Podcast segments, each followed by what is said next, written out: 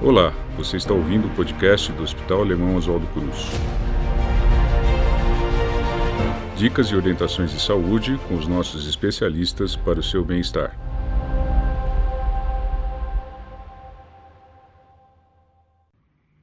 Rouquidão, dificuldade para engolir e feridas nos lábios e na boca podem ser alguns dos sintomas do câncer de cabeça e pescoço. Você já ouviu falar nesse tipo de câncer? Sabe quais são as causas? Se tem cura? Quais são as formas de tratamento? Eu sou o Dr. Xin Lin. Sou cirurgião de cabeça e pescoço do Hospital Alemão Oswaldo Cruz. E no episódio de hoje vou falar como identificar esse tipo de câncer, as suas causas, principais sintomas e como tratar. Ouça o nosso episódio e saiba mais.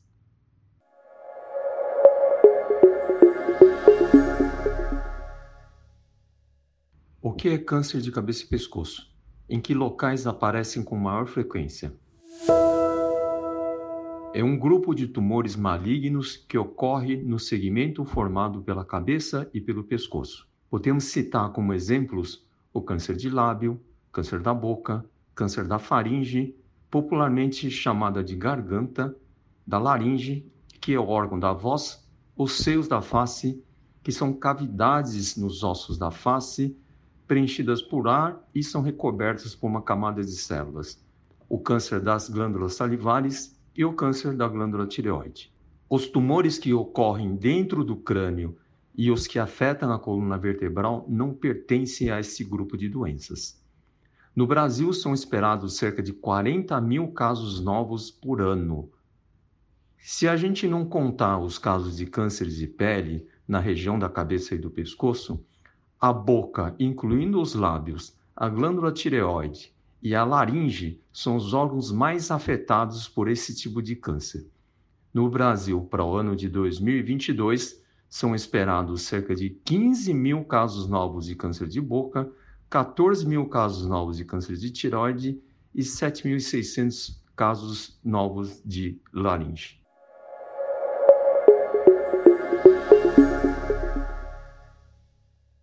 Quais são as causas? As causas dos cânceres são por múltiplos fatores. Vamos imaginar que o nosso organismo seja um grande condomínio de células. Nas condições normais, todas as células funcionam de maneira harmoniosa porque existem regras de convívio que são mantidas em códigos genéticos.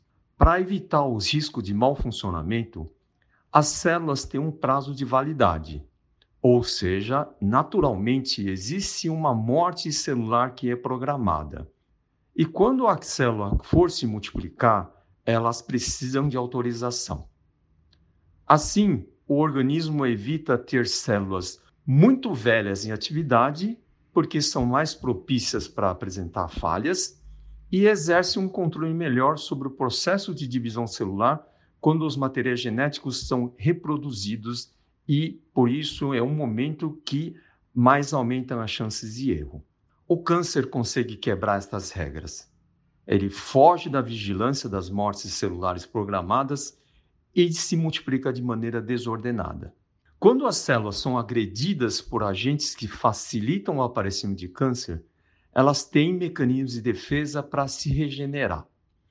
Quando a agressão ocorre de uma forma prolongada e repetida, essas recuperações passam a não acontecer de forma plena. Então, as alterações no material genético começam a aparecer. É o que a gente chama de mutação. Esses defeitos, quando forem incorporados ao material genético, se transformam em defeitos que são hereditários, porque são passados de células mãe para células filhas. Assim, as mutações chaves facilitam o aparecimento de outras mutações e o conjunto de mutações acaba por levar as células a uma transformação maligna. Então, o câncer se forma.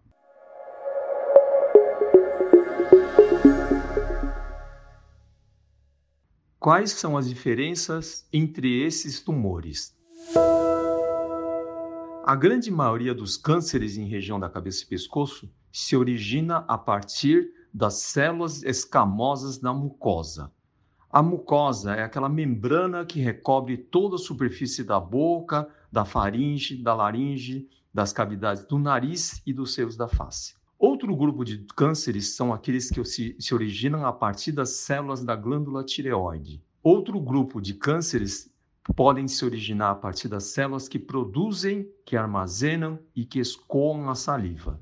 E por fim, temos um grupo menos frequente de cânceres que podem surgir a partir de células dos músculos, dos ossos, das cartilagens, dos tecidos de preenchimento, dos vasos.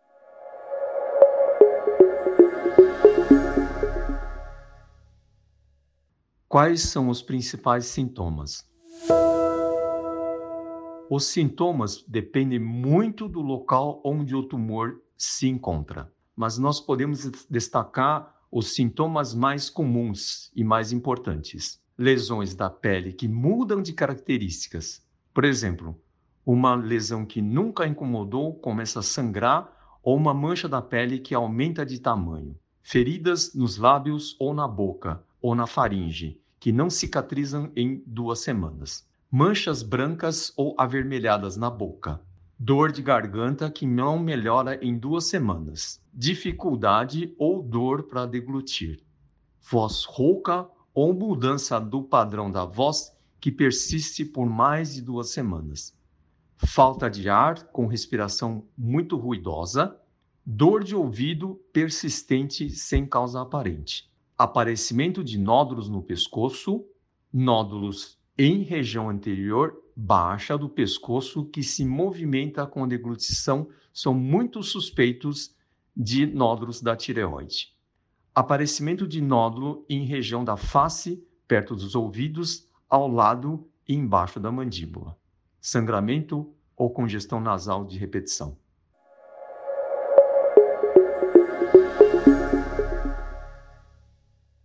Há grupos e fatores de risco para esse tipo de câncer?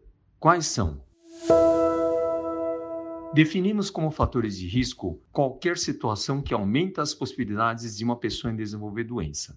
Então, o fator de risco pode ser um agente físico, um agente químico, um agente biológico ou hábitos. Vamos comentar sobre os principais fatores de risco que conhecemos para os cânceres de cabeça e pescoço. Para os tumores de pele e dos lábios, a exposição prolongada e repetida aos raios de sol sem proteção. História familiar de câncer de pele, principalmente em pessoas de pele muito clara. Para o câncer de boca, tabagismo, etilismo, principalmente quando ocorre a combinação do tabagismo com etilismo, porque os dois acabam apresentando uma potencialização dos riscos.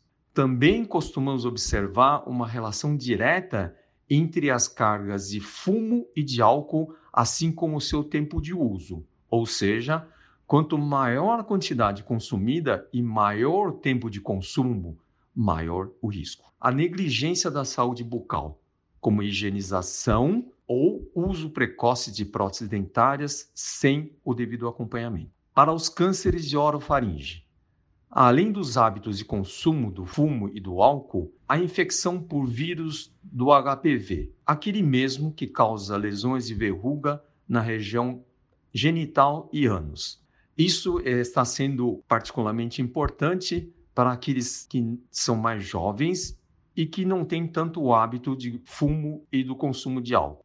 Para o câncer de tiroide, a história familiar conta, assim como a exposição à radiação na infância e na adolescência, como por exemplo a radioterapia, dieta pobre em iodo. Para o câncer da laringe, tabagismo, etilismo, exposição ocupacional a inalantes químicos, como aqueles utilizados na indústria metalúrgica, petroleira, têxtil, plástica, de amianto.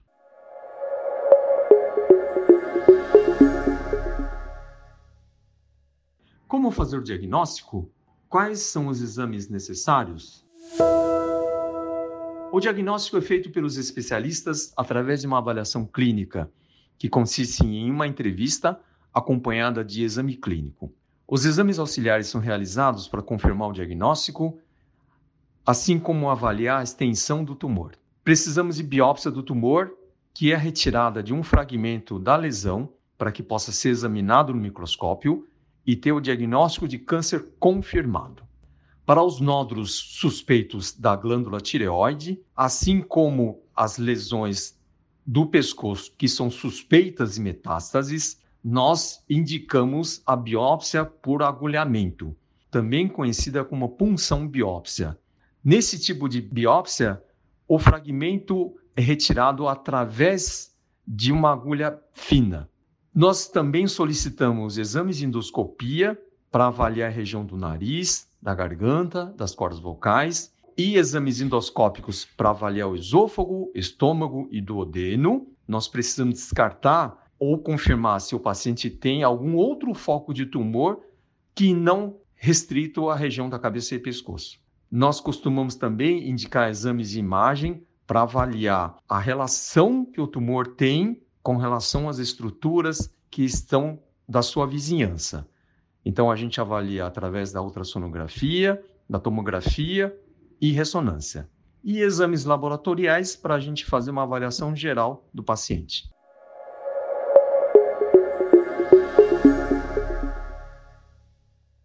Tem cura?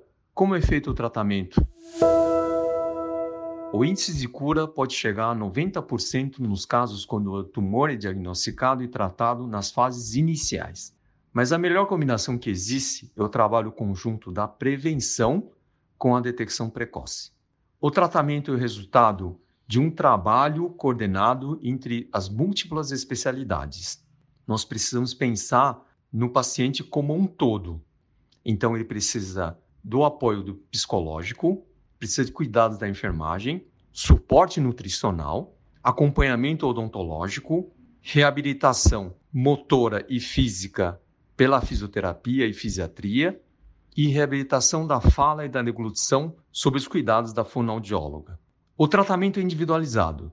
São levadas em consideração as condições do tumor, perguntas tipo onde o tumor está localizado, quais são as estruturas que o tumor já afetou, se o tumor já apresenta metástases no pescoço ou em outros órgãos. Também levamos em consideração as condições clínicas e a decisão do próprio paciente. Se a pessoa vai conseguir suportar os efeitos tóxicos do tratamento, qual é o impacto funcional que o tratamento vai causar, de que maneiras o paciente vai conseguir se readaptar a essa nova realidade.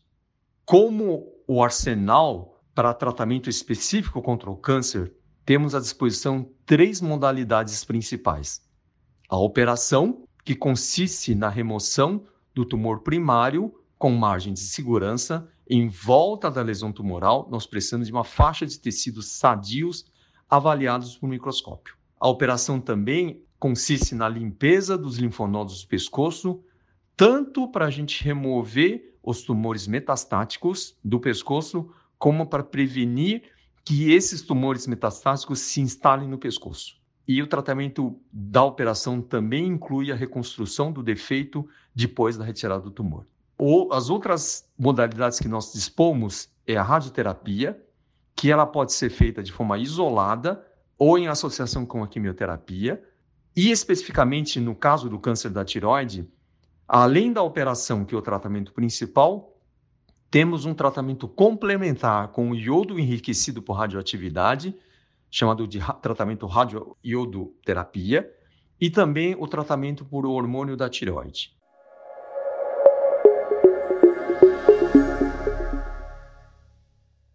Tem como fazer o controle dos sintomas? Na grande maioria das vezes, os sintomas são controlados somente quando o tumor for tratado.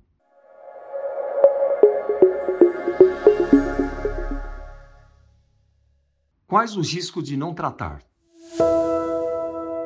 Se não for tratado, o câncer vai progredir. Já conhecemos as suas capacidades de invadir as estruturas ao redor e de produzir tumores à distância, que são as metástases.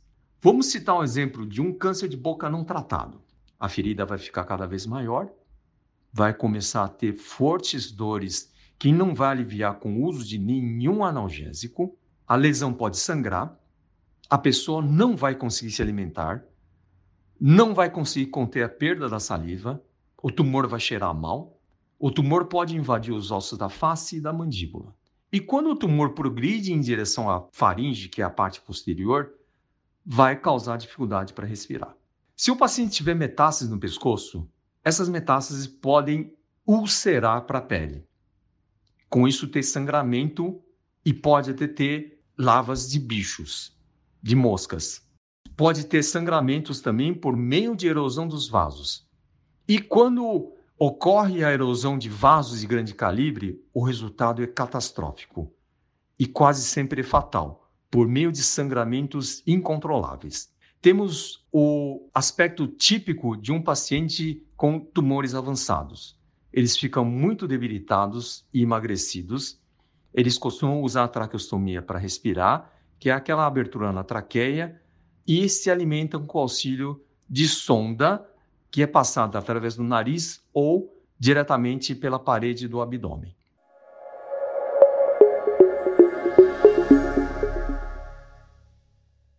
Ah, como prevenir a doença? Precisamos trabalhar em duas frentes: evitar os fatores de risco e ficar atento aos sintomas suspeitos.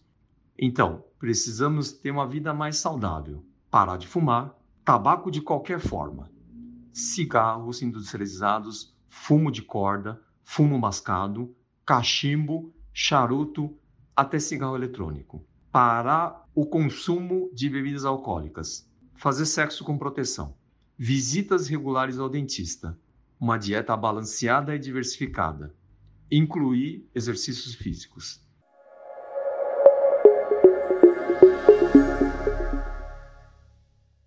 Em caso de sintomas, que especialidade médica deve ser procurada?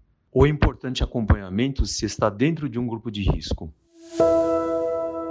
Na dúvida, consulte sempre um especialista.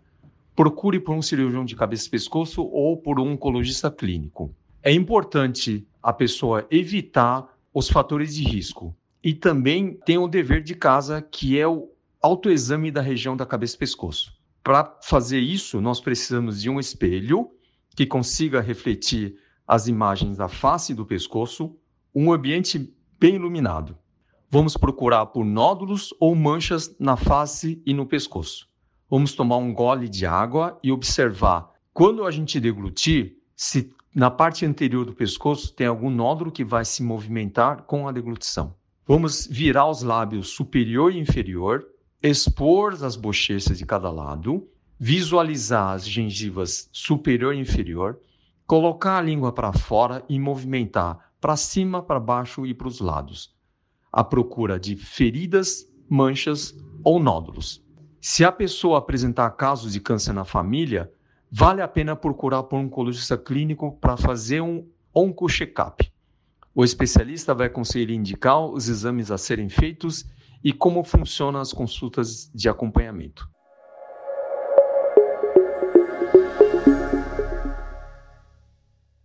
O Hospital Alemão Oswaldo Cruz possui um centro de especialidades oncológicas, que é composto por oncologistas clínicos, radio-oncologistas, cirurgiões de cabeça e pescoço. Também temos o auxílio de médicos especialistas em exames de imagem e em avaliação de biópsias. Também contamos com profissionais na área de nutrição e na odontologia. O nosso centro está preparado para atender esses tipos de câncer temos a eficiência alemã aliada ao acolhimento brasileiro.